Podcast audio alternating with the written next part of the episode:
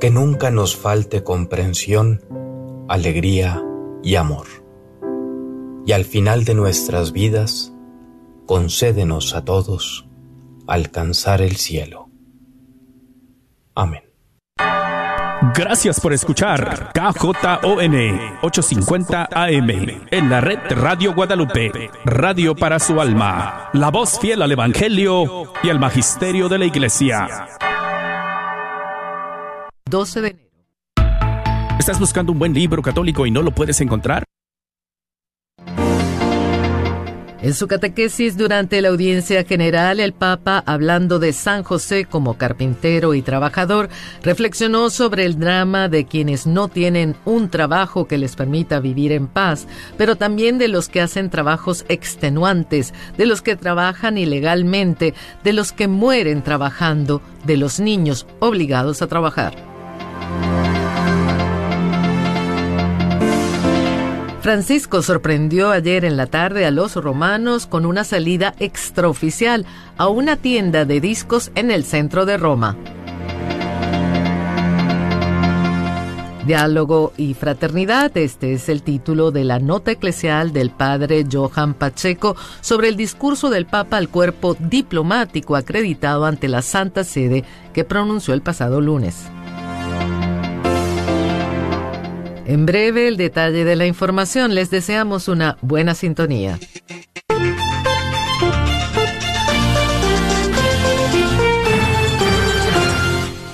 Hoy en el aula Pablo VI del Vaticano, en la séptima catequesis dedicada a la figura de San José, el Papa se centró en su trabajo como carpintero, que en la Palestina de aquellos años significaba también preparar la madera para construir casas y dedicarse a menudo a actividades relacionadas con la construcción.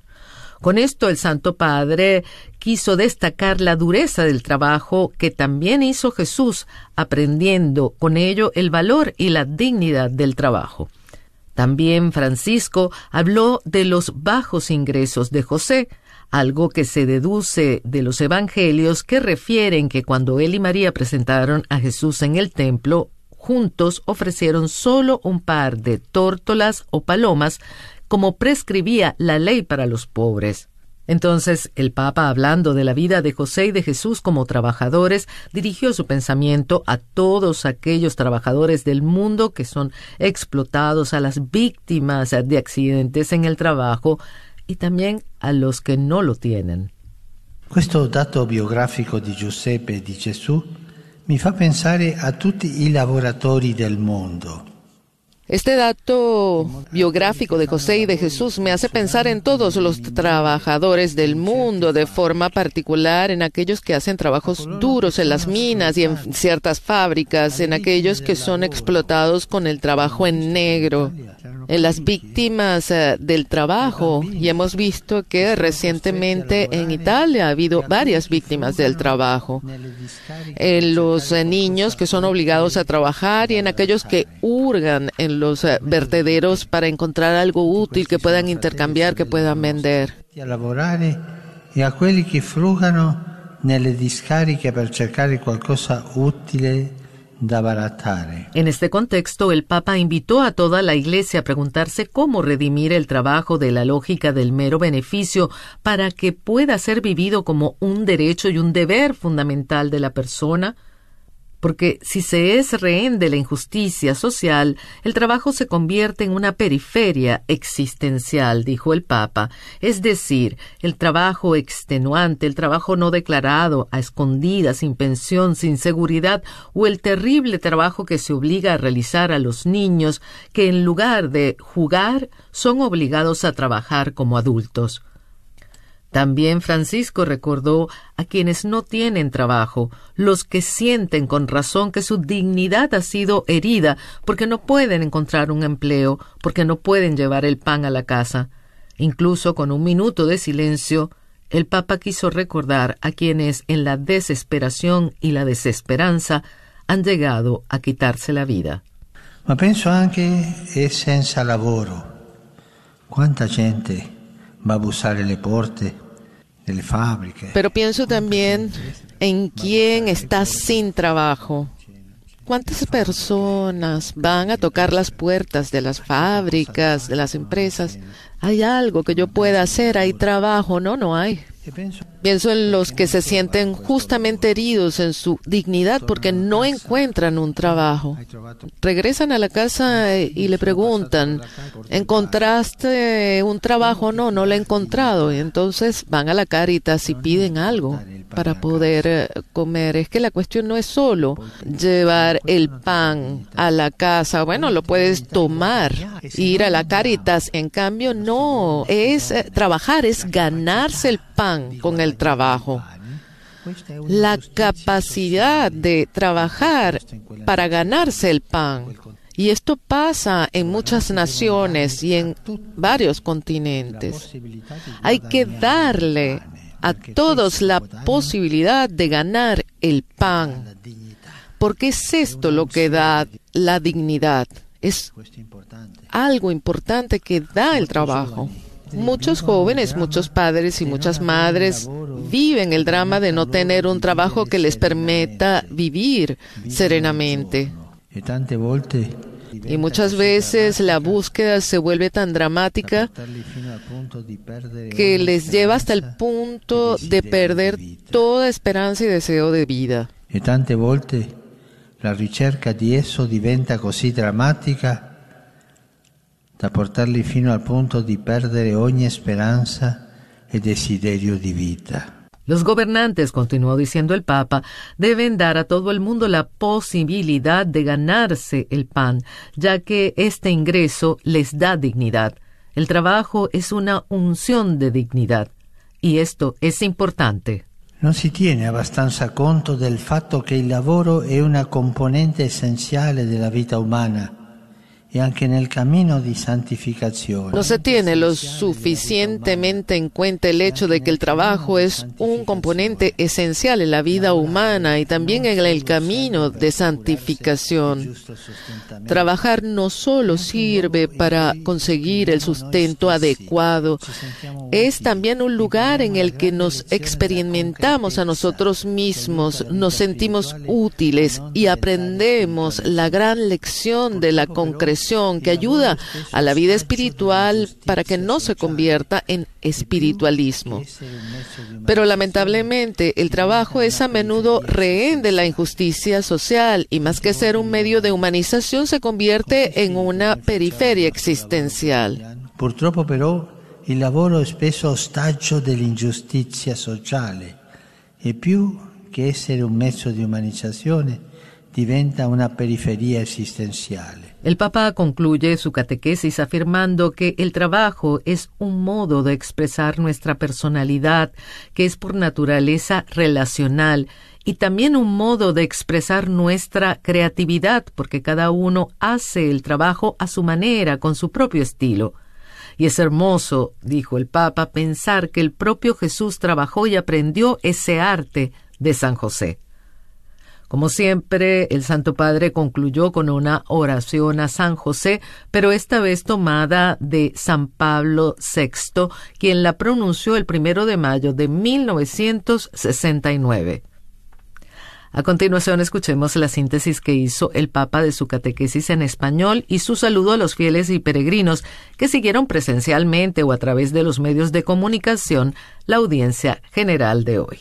Queridos hermanos y hermanas, Hoy reflexionamos en nuestra catequesis sobre el trabajo de San José, que era artesano, un obrero de la madera que podría ocuparse tanto de la fabricación de utensilios y muebles como de la construcción de las casas. Un trabajo duro, poco retribuido, que Jesús aprendió de su Padre. Esta condición de obrero pobre provoca escándalo entre los coetáneos de Jesús, que no aceptan su enseñanza y no se explican las obras extraordinarias que realiza. También hoy resisten muchas personas que sufren a causa del trabajo, personas explotadas o que no encuentran un trabajo digno.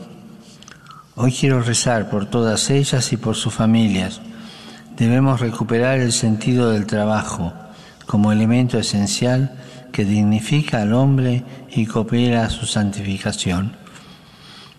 Trabajar como lo hiciera José y Jesús, más allá de darnos la posibilidad de ganarnos la vida y de sostener a nuestra familia, nos permite realizarnos concretamente, sentirnos útiles y colaborar en un proyecto que a fin de cuentas es el proyecto de Dios.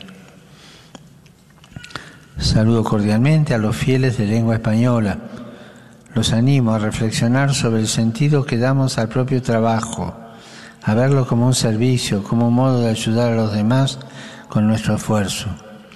Que el Señor los bendiga y bendiga todas sus tareas, de modo que sean siempre para la mayor gloria de Dios. Muchas gracias.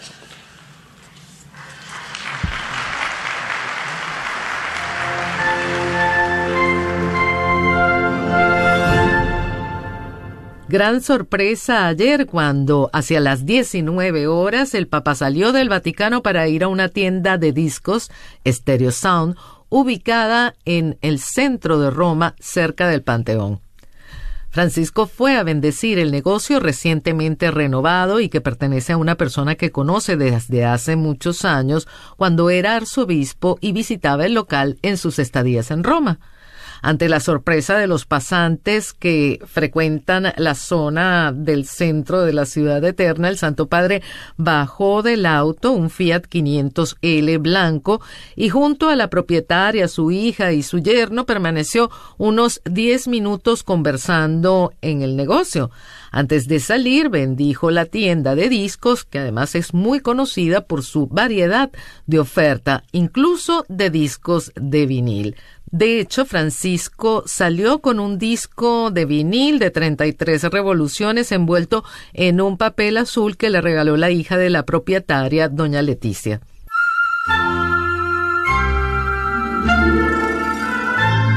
El encuentro de Papa Francisco con el cuerpo diplomático acreditado ante la Santa Sede que tuvo lugar el pasado lunes 10 de enero, además de ser una ocasión para el saludo de Año Nuevo, significa mucho más.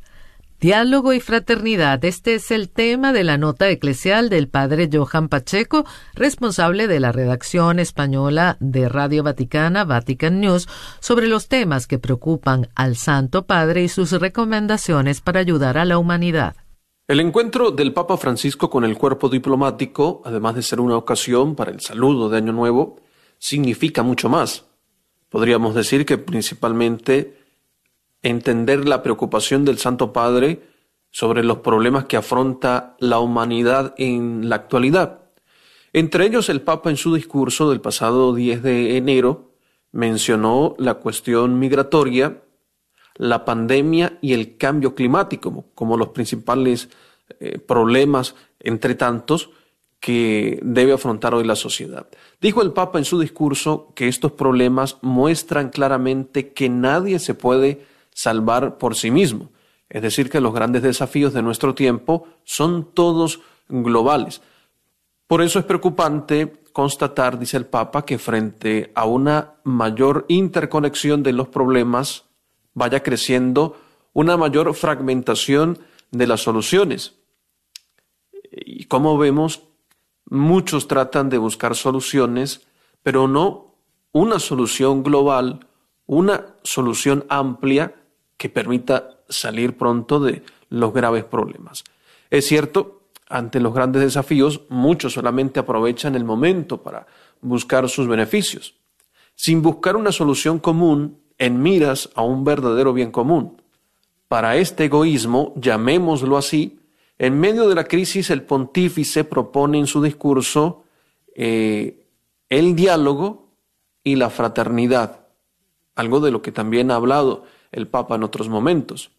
Es un desafío, diálogo y fraternidad para todos, de manera especial para quienes gobiernan, asumir posturas de diálogo y fraternidad entre los pueblos y personas para superar pandemia, crisis migratoria y dificultades del cambio climático. Diálogo y fraternidad.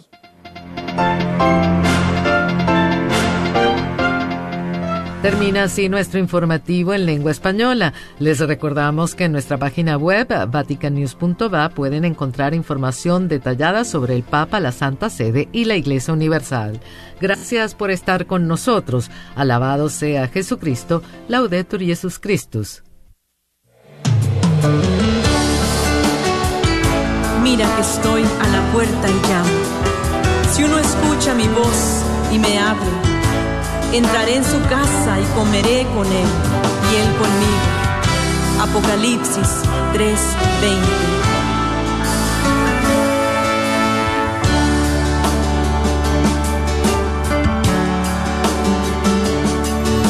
Llamaste a la puerta de mi corazón. Sentí un llamado tan especial Sabía que eras tú, pero te ignoré. Seguiste insistiendo, llamándome.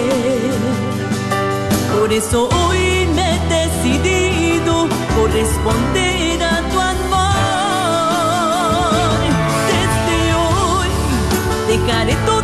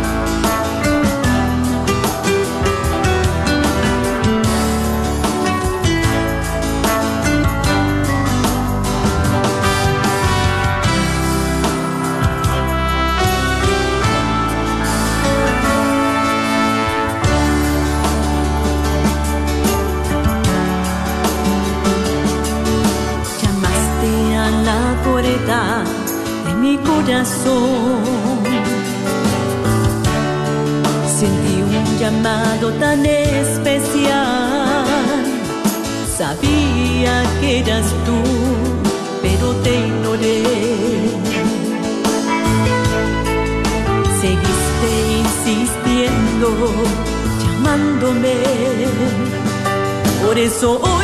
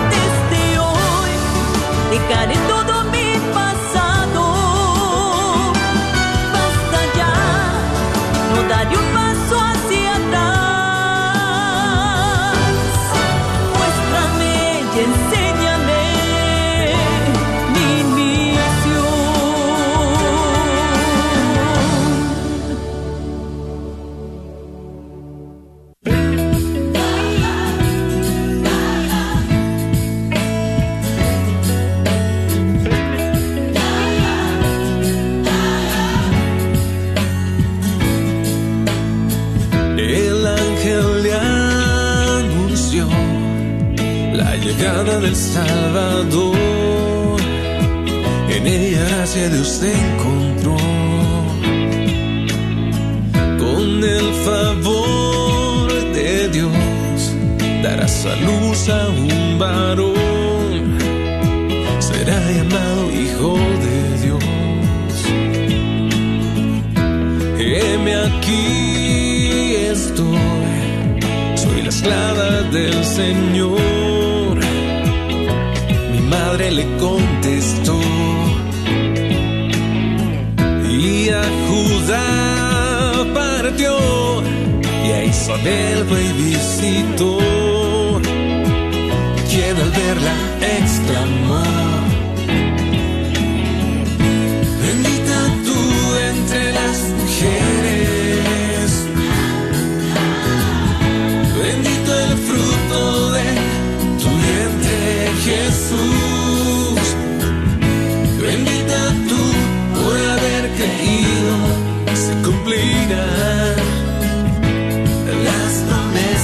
de mi Señor.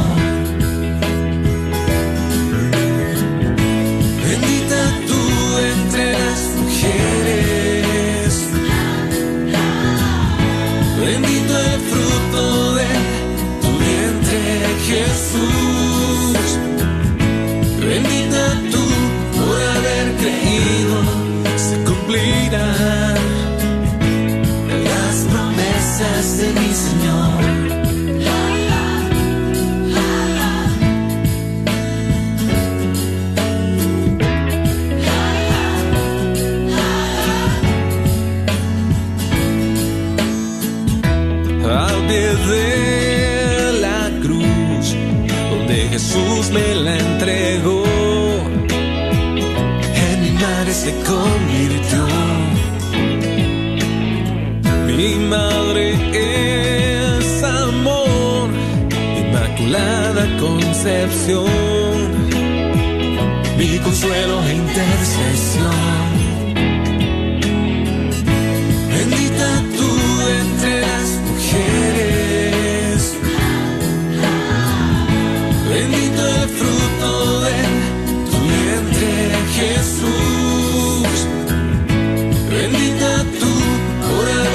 elegido.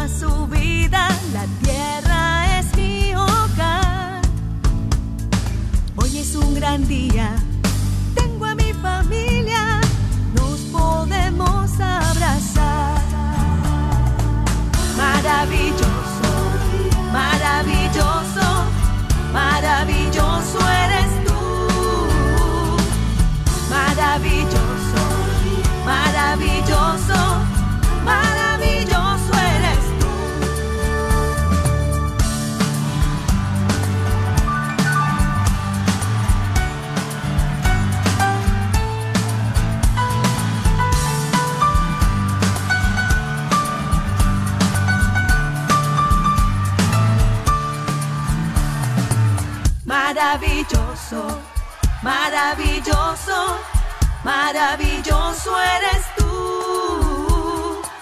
Maravilloso, maravilloso, maravilloso eres tú.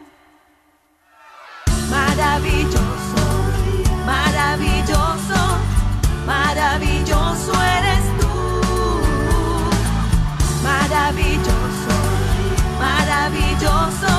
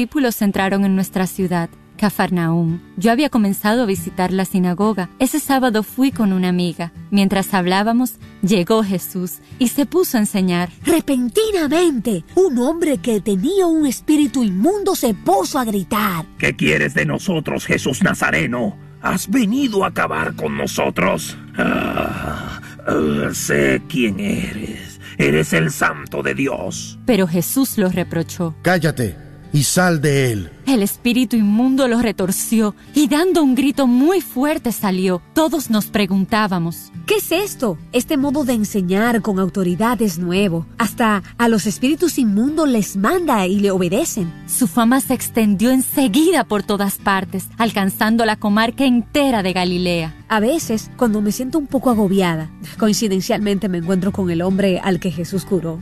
Lo veo tan normal. Es un hombre completamente nuevo y feliz, gracias al inmenso amor que Jesús tuvo por él. Gracias Jesús por llevarte las cosas malas de las vidas de quienes te buscan.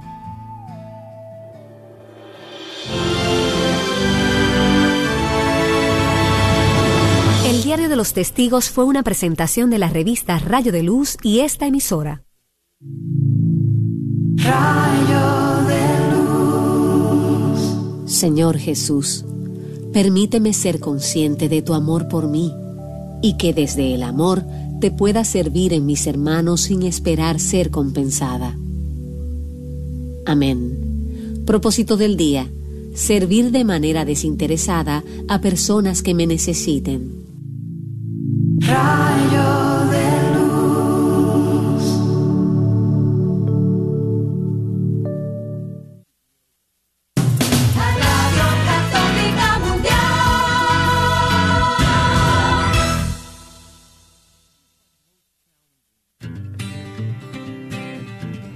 ¿Qué significa ser iglesia? Somos la iglesia. Todos, o sea, yo también. ¿Que no la iglesia es el edificio? ¿El de aquí o cuál edificio, padre? Es el edificio espiritual que forma el Espíritu Santo cuando somos bautizados. ¿Formados por quién o qué? Porque si la iglesia es el cuerpo de Cristo, entonces Él es la cabeza. la cabeza y nosotros somos el cuerpo y donde quiera que Él vaya, allá estaremos nosotros. La iglesia somos todos. Jesús, María y José. Sí, también.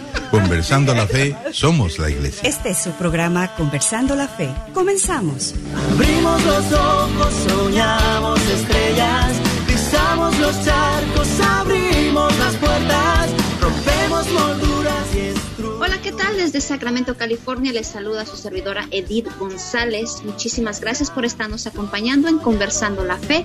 Somos la iglesia desde cualquier parte del mundo que nos escuchen a través de EWTN o a través de las estaciones locales de Radio Santísimo Sacramento. Seguimos conversando esta encíclica del Papa Francisco, Fratelli Tutti.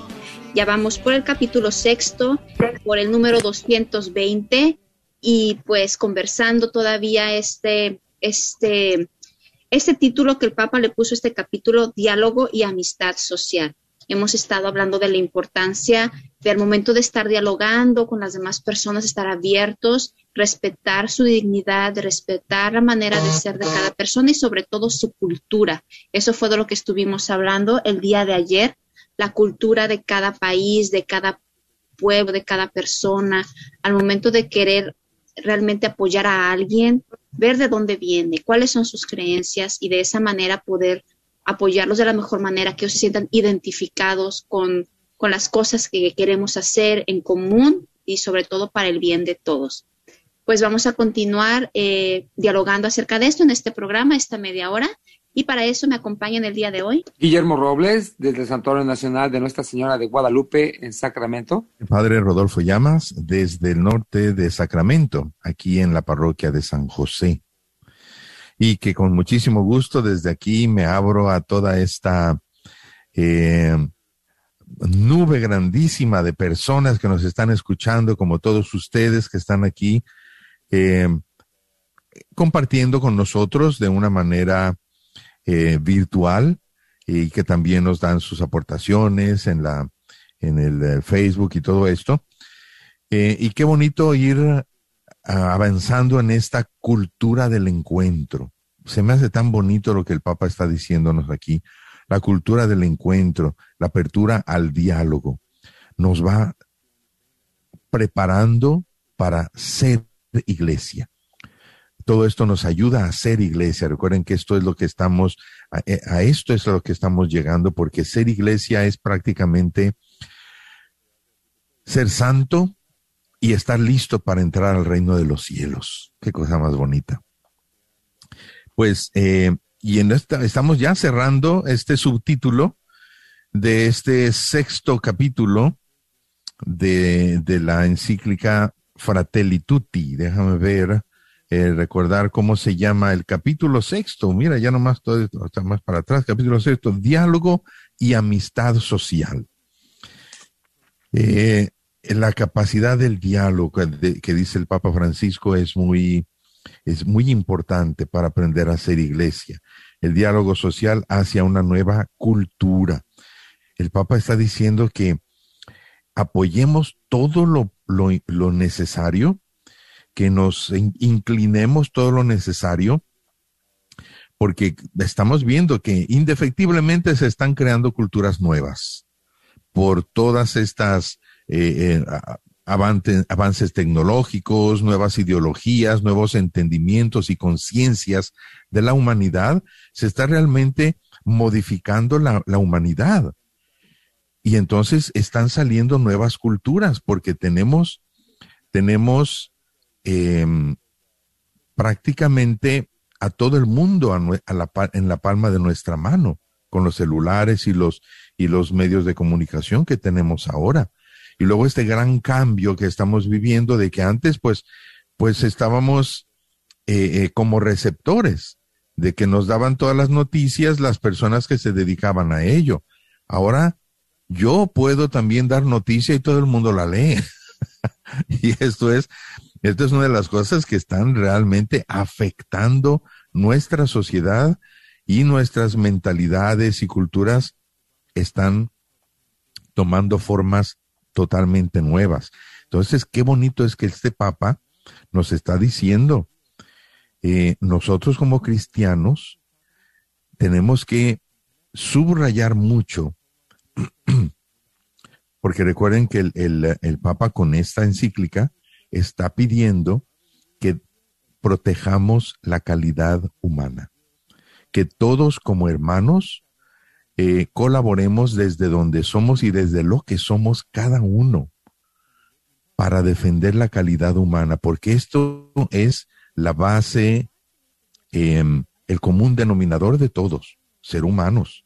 Entonces no tenemos que permitir que estas nuevas culturas nos deshumanicen. ¿Y qué es lo que nos hace más humanos? El diálogo, el encuentro.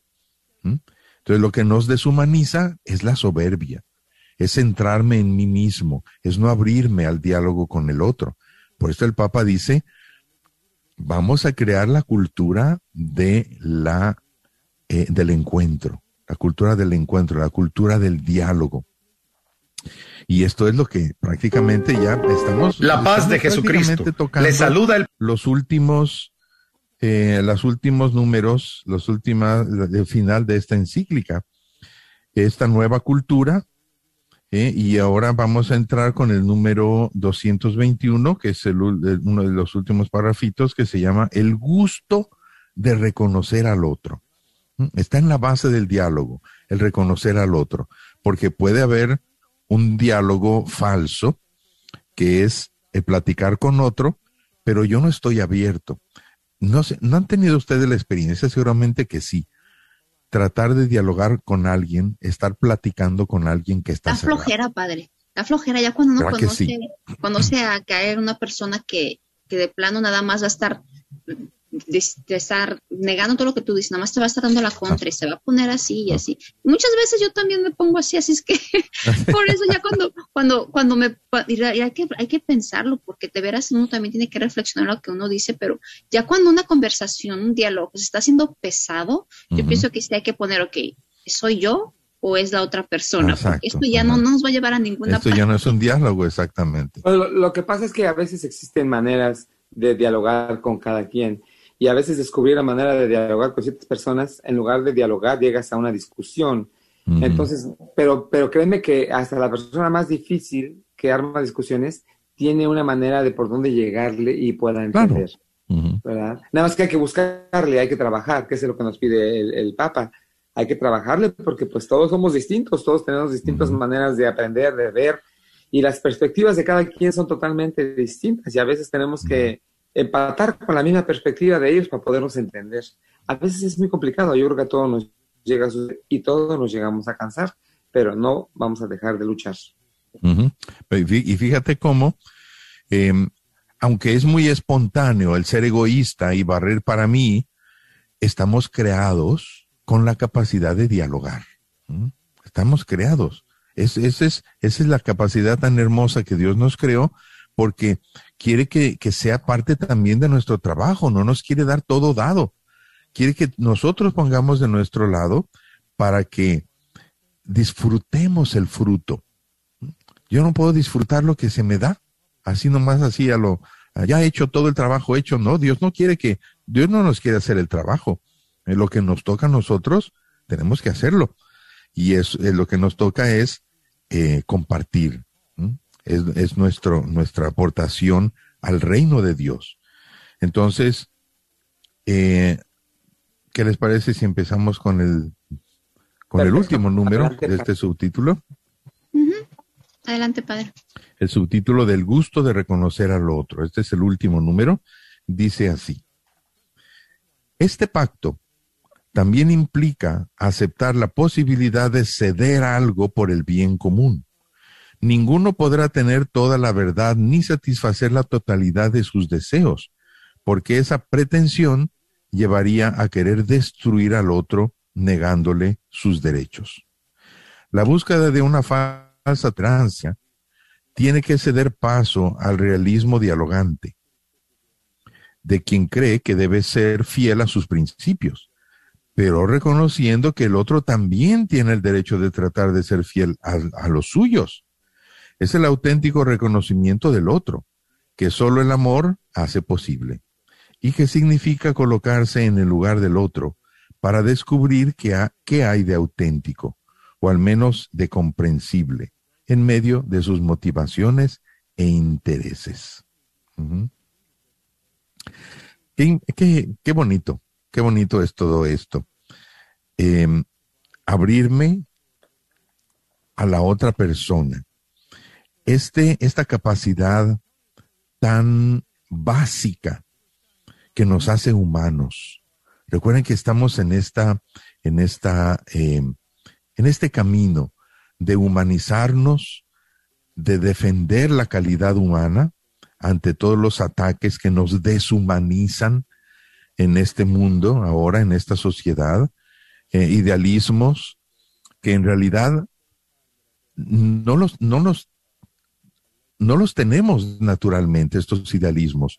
Son eh, estructuras pecaminosas que el enemigo nos ha, nos ha nos ha puesto ideas, ideas que no van dentro de nosotros, pero que se nos han ahí este, em, metido tratando de, de tocar las, las, las, eh, las, los gustos, las necesidades que uno tiene, pero enviciadas. Por ejemplo, la, necesidad que un vicio crea. Yo necesito la droga. ¿Por qué, la, por, qué, ¿Por qué necesitas la droga? Ya te empezaste a drogar. Ya, el, pecado es una droga. De tanto así que la gente ya no, no sabe divertirse si no es pecando. Hay personas así. Dicen, no, no, entonces ya le quitaste todo lo divertido, ¿verdad? Cuando ya quieres ser santo, no, pues ya es una, eres una persona aburrida, ¿verdad? Se, se dice eso, o sea, ¿por qué tienes el gusto tan estropeado? Ah, es como, como las personas, por ejemplo, aquí lo que decimos, ¿verdad? De que el, que no conoce a Dios a cualquier tonto se le arrodilla. Entonces, eh, aquí cuando me dicen, no, pues este, no, pues bien, bien ricos estos tacos, y pues no quiero decir marcas, ¿verdad? Pero tacos, esos no son tacos, ¿verdad? Esos no quiere decir no ya sabemos de cuál habla. ¿Verdad? Como no conoce los tacos auténticos, entonces dices que estos tacos son ricos.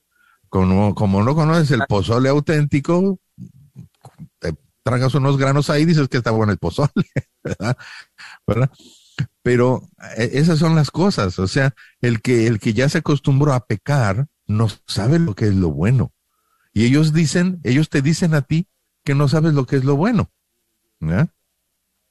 Entonces, pues, yo, ahora me viene justamente aquello que dice, que dice em, el, el, apóstol San Pablo en su carta, en la, de, en la carta a los Gálatas, capítulo 5. Mira, me está viniendo, ¿verdad? Capítulo 5 de la carta a los Gálatas, que dice, eh, gracias a la cruz de Cristo, dice, yo soy un crucificado para el mundo, pero para mí el mundo es el crucificado. es interesante esto que está diciendo San Pablo. Y, justamente entra dentro de lo que estamos hablando ahorita. O sea, el gusto de la humanidad se puede enviciar tanto que te guste deshumanizarte. Fíjate qué cosa más horrible. Que le encuentres gusto a deshumanizarte en lugar, como dice aquí el Papa, el gusto de reconocer al otro, el gusto de practicar el diálogo, el encuentro. ¿Cómo se, se puede atrofiar el gusto? Y esta es la preocupación que está teniendo el Papa y que por eso ha escrito esta encíclica. Recuerden que el llamado del Papa desde un principio a escribir esta encíclica, Fratelli Tutti nos está llamando, defendamos la humanidad, las nuevas ideas, las nuevas ideologías, las nuevas políticas se están ensuciando y pervirtiendo tanto que están deshumanizando a la humanidad. Y claro, estamos aquí entrando, como les decía, a la raíz del no solamente el ser humano y el ser comunidad, sino ser iglesia. Ser iglesia prácticamente es llevar al máximo de lo máximo eh, la humanidad, la calidad humana. Eh, Edith. Y, y ahorita que decía eso también, aquí nos dice que para poder reconocer al otro, solamente se puede hacer, es posible con el amor. Y nos está pidiendo también aquí al principio que tiene que ser con responsabilidad, pero también con, con sacrificio. No siempre querer tener la razón, no siempre querer cumplir nuestros deseos. Nosotros que somos los que somos padres de familia o los que tenemos hermanos, que convivimos, sabemos que que hacemos sacrificios por ellos, porque los amamos y a veces no que sea tan fácil, pero es mucho más fácil hacerlos por tu hijo, por tu esposo, por tu mamá, que por algún desconocido, ¿verdad? Entonces, eh, yo creo que, es estar atentos y saber que no siempre voy a tener la razón y no siempre voy a cumplir mis deseos, pero si es por el bien de otra persona, a lo mejor ese sacrificio, eso que se hace con amor, es realmente darle su lugar, reconocerlo como persona y, estar dispuesto a hacerlo, dispuesto a hacerlo. Obviamente hay límites porque no voy a, sacrificar a mi fe o a doblar mis principios solamente por querer complacer a alguien, pero saber hasta dónde se puede y hasta dónde puedo yo tener esos, ese acto de fe y entregárselo a Dios, mi sacrificio por el bien de la otra persona. Yo pienso que el amor a Dios es el, me, marca el equilibrio. Si, si amarme a mí mismo me está apartando de los demás, entonces ya estoy faltando. Pero también eh, la falta de amor a mí mismo también es pecado. O sea, no saberme amar es pecado. Eh, el amor a Dios es lo que me tiene que dar eh, la, base del equilibrio.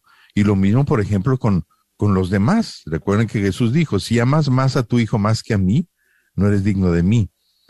Y le estás haciendo daño a tu hijo.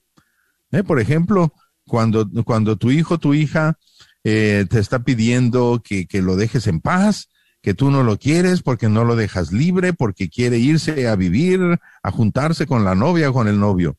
Tú dices, no, tú no puedes hacer eso porque no te estaría amando si te dejo hacerlo. Es, o sea, y allí, ahí es donde dices tú, ok, estás traicionando a Cristo cuando le estás permitiendo a tu hijo hacer algo, entonces lo estás amando mal. ¿Mm? Lo estás amando mal, lo estás destruyendo. ¿Mm? Pero, eh, o sea, sí me entiendo lo que les quiero decir, ¿no? El amor a Cristo, ese ama, eh, eh, como dice Jesús, eh, niégate a ti mismo, toma tu cruz y sígueme. Para mí eso es el, el esa es el, la base de todo. Em, en este último número, prácticamente está tocando ese, ese tipo de equilibrio. Eh, fijarme bien, no perder el equilibrio ni a la derecha ni a la izquierda, eh, no tener la búsqueda, dice ahí, de una falsa tolerancia, tiene que ceder paso al realismo dialogante de quien cree que debe ser fiel a sus principios sin reconocer los principios del otro. Es decir, es formar esta comunidad, es abrirme al diálogo. Ya está prácticamente poniendo, está cerrando este, este tema del, del diálogo. Memo. Sí, padre. Y además, qué importante es lo del amor, ¿verdad? Porque a veces yo creo que nos confundimos como padres, sobre todo los que somos padres de familia, y que creemos que el amor es como darles muchas cosas y al contrario es darles educación. Sea, yo creo que antes de darle cosas, que lo que a veces es lo que los chavos de hoy día quieren, o sea, no llegan a entender más que pedir sus cosas, hacerles ver claro que amarlos, como usted lo acaba de decir, no es que te voy a dar todo lo que tú quieras ni todo lo que quieras hacer, amor es que te voy, que, que, tienes, te voy a dar de comer, que te voy a tener en mi casa, que soy tu padre, que soy tu guía que me vas a respetar y que yo te voy a respetar a ti, ¿verdad? Pero a veces el amor aquí se transforma, pues nuevamente nos gana el mundo de la, de la economía y como que pues creemos que comprarles mucho es amarlos mucho y es al contrario, lo estamos echando a perder. Entonces, yo lo, comento porque sé que hay muchos padres de familia escuchando este, este programa y a veces creemos que nosotros venimos de unas culturas distintas y a lo mejor de unas culturas pobres donde aquí podemos hacer unas cosas mejores para nuestros hijos, pero el darles todo lo material no es educarlos, no es tenerlos al 100%, no es amarlos. No los estamos amando verdaderamente, nos estamos equivocando, nos estamos confundiendo, por no decirlo así, entre lo que es el verdadero amor.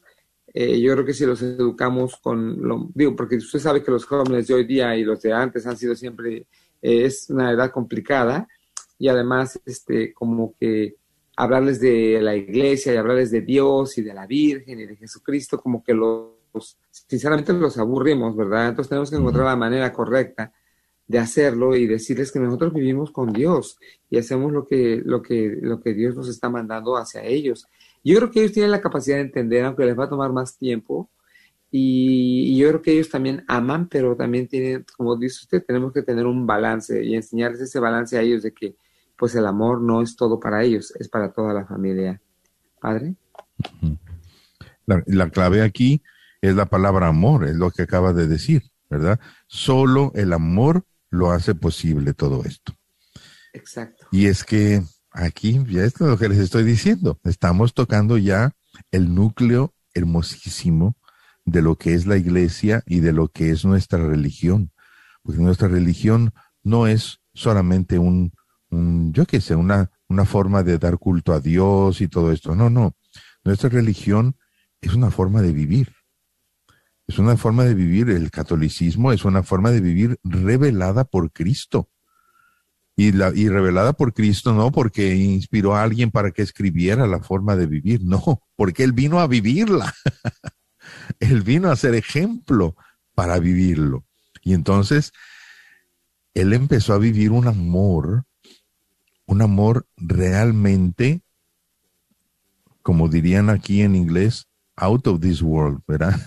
un amor que es fuera de este mundo, un amor que no es este atracción sexual, un amor que no es este eh, sensiblería, eh, abracitos, no, no, no, un amor que es buscar el bien del otro, simple y sencillamente. Edith. Y vivir esto, mucha paz, Padre, da, es, es, tan diferente vivir con este amor, con esta apertura a los demás, como dice aquí, aunque no estoy de acuerdo, por lo menos tratar de comprenderte, cuáles son tus motivaciones, cuáles son tus intereses, en lugar de nada más, como dice aquí, una falta de tolerancia. Bueno, yo lo tolero porque pues aquí está conmigo, pero pues entre más rápido se vaya, mejor. Y además, yo pienso que también, no nada más, yo creo que es el crecer, padre, porque, por ejemplo, hay gente que yo conozco que tiene un negocio y de repente ya tiene dos negocios y de repente tiene tres negocios y cuando uno ve, ya tiene diez negocios y dice, es que yo quiero crecer. Y yo creo que no es malo, ¿verdad?, verlo desde ese punto de vista, pero también yo creo que espiritualmente tenemos que crecer de esa misma manera. O sea, ¿qué hice hoy? ¿Qué tengo hoy? ¿Qué voy a hacer mañana por crecer espiritualmente? ¿Qué voy a hacer pasado por tener una tercera, un tercer aprendizaje, ¿verdad? Un cuarto aprendizaje hacia mi religión, hacia Dios, hacia vivir como Dios quiere que, yo viva, a seguirlo, ¿verdad? No es fácil, ¿verdad? Verdaderamente lo, lo, digo en, mi persona, no es fácil, pero tampoco es imposible y yo creo que si lo ponemos en práctica, es algo en lo que podemos crecer y crecer bajo la palabra amor yo creo que es ahí donde vamos a ver verdaderamente cómo crecemos como persona. Porque a lo mejor el que tiene 10 negocios siente que sus negocios crecieron 10 veces, ¿verdad? Pero como persona, imagínese crecer, que sienta uno que creció unos 10 veces, ¿verdad? yo creo que debe ser algo de verdaderamente satisfactorio para todos eh, el, el, poderse ver cómo ha crecido uno espiritualmente y hacia los demás. Debe ser para mí, para mí, yo, a mí me ha pasado yo lo puesto en práctica, digo, no, no digo que soy, he crecido mucho, pero lo poco que he crecido verdaderamente me, me, tiene muy satisfecho, me, me, hace sentirme persona, me hace sentirme hijo de Dios y que vivo con Dios agarrado de la mano.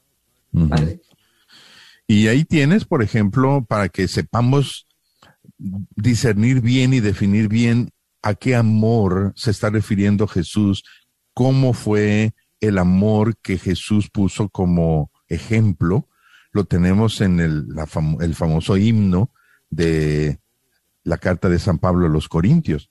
El amor es comprensivo, el amor es servicial.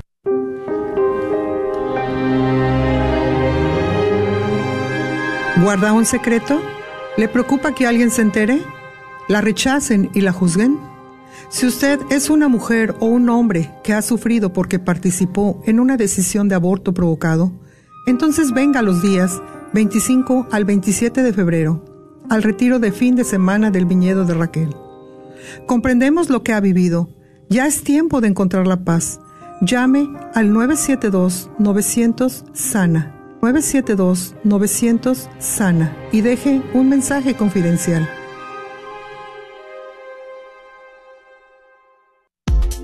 ¿Buscas una universidad católica donde las mayores obras de la tradición occidental y católica sean la base para el aprendizaje? ¿Todo en un entorno fiel al magisterio? La Universidad de Dallas ofrece una educación en artes liberales excepcional, preservando la sabiduría del pasado mientras prepara a los estudiantes para futuros que cambiarán el mundo. Excelente académicamente, siempre fiel. Aplique hoy visitando udalas.edu. Oh Jesús, Salvador mío, tú que confiaste a los sacerdotes el poder de celebrar la Eucaristía, fin principal de su ordenación sacerdotal, perdonar los pecados, administrar otros sacramentos, predicar con autoridad la palabra de Dios y dirigir a los demás fieles a mirar y a subir hacia ti por medio de tu Santísima Madre, te ofrezco para la santificación de los sacerdotes y seminaristas y durante este día todas mis oraciones, trabajos, alegrías, mis sacrificios y sufrimientos. Danos, Señor, sacerdotes verdaderamente santos, que inflamados del fuego de tu amor, no procuren otra cosa que tu gloria y la salvación de aquellos a los que tú encomendaste. Amén. Voy a rezar en particular por esos muchachos que conozco, que tal vez puedan recibir la vocación sacerdotal y responder a la llamada de Dios. Mira Jesús, tu iglesia y el mundo necesitan hombres generosos que se entreguen a ti para ser apóstoles tuyos. Elige a los que quieras, llama y da la valentía de dejarlo todo y seguirte para ser sembradores de tu doctrina de amor y portadores de tu salvación. Amén. Sigue disfrutando la red de Radio Guadalupe. La paz de Jesucristo. Les saluda el predicador católico Saulo Hidalgo y quiero invitarles a que me acompañen este domingo 6 de febrero a partir de las 5 de la tarde a la parroquia Santa Ana en la ciudad de Kaufman, Texas. Tendremos un evento que he llamado El miedo no me dominará. No hay mejor manera de enfrentar todo lo que estamos viviendo que recibiendo el poder y la palabra de Jesucristo, dueño y señor de la historia. Llamen ahora mismo y reserven su cupo al 972-962-3247. Les espero el domingo 6 de febrero en la parroquia Santa Ana de Kaufman, Texas. Que Dios le bendiga.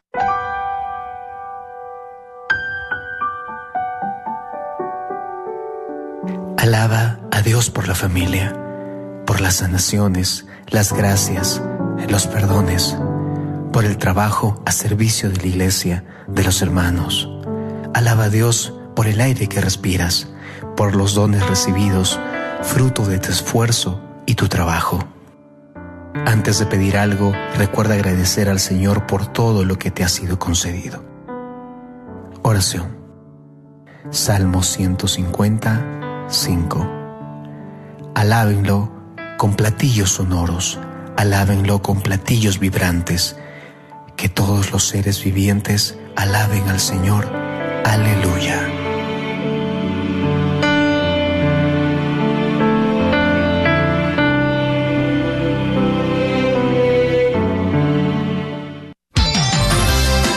Gracias por escuchar KJON 850 AM en la red de Radio Guadalupe. Radio para su alma. Puede corresponder a su creador. San Bernardo de Claraval.